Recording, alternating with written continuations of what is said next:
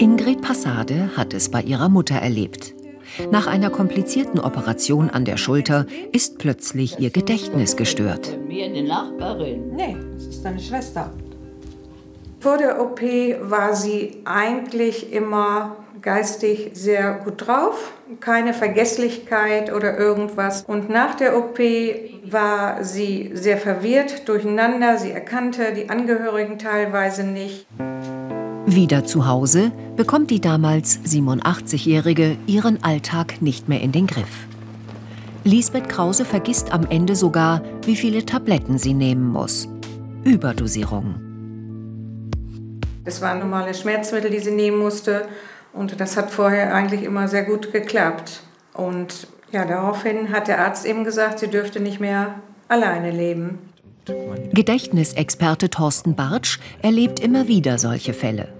Je älter die Patienten sind, desto eher wirken sich Eingriffe unter Vollnarkose negativ aufs Gehirn und somit auch auf das Gedächtnis aus.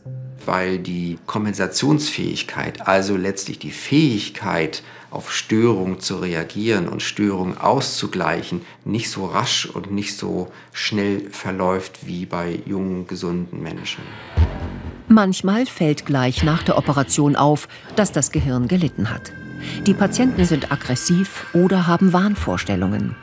Ein sogenanntes postoperatives Delir. Doch meistens sind die Anzeichen viel subtiler. Dann fällt im schlimmsten Fall erst zu Hause auf, dass etwas nicht stimmt. Das Delir ist eine schwerwiegende Komplikation. Das heißt, die Patienten haben ein höheres Risiko, in der Folge auch zu versterben. Und sie haben ein höheres Risiko, dauerhaft kognitiv eingeschränkt zu bleiben und eine ähm, Entwicklung bis hin zur Demenz zu erleiden.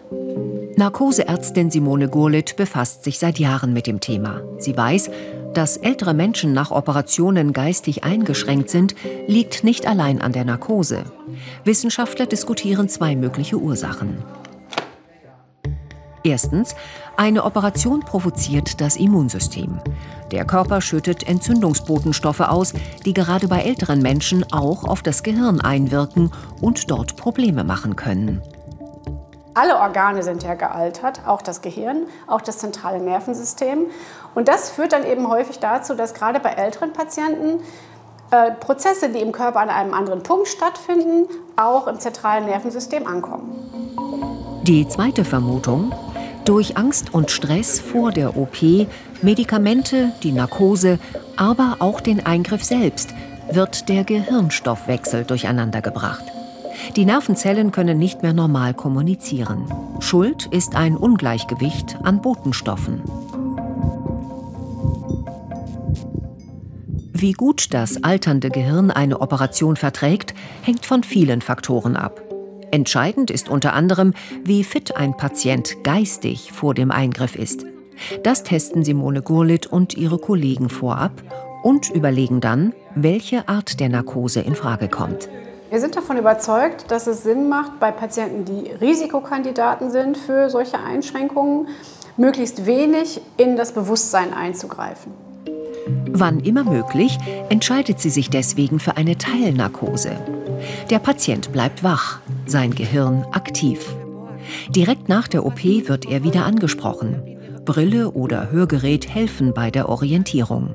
Körper und Geist sollen möglichst schnell wieder in Schwung kommen. Also das Gehirn soll nicht geschont werden nach einer Operation, sondern die Erholungsfähigkeit wird nochmal deutlich verstärkt, indem man es so früh wie möglich aktiviert. Selbst wenn es trotzdem zu Problemen kommt, gibt es Hilfe. Thorsten Bartsch rät Betroffenen in der Gedächtnisambulanz, sich nicht zurückzuziehen, sondern viel zu unternehmen. Es gibt momentan keine Wunderpille, die direkt das Gedächtnis stärkt oder aktiviert.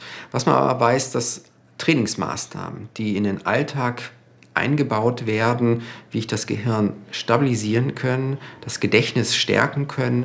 Bewegung, soziale Kontakte, geistige Anregung. Das hat auch Lisbeth Krause geholfen. Etwa ein Jahr nach der Operation ging es ihr wieder besser.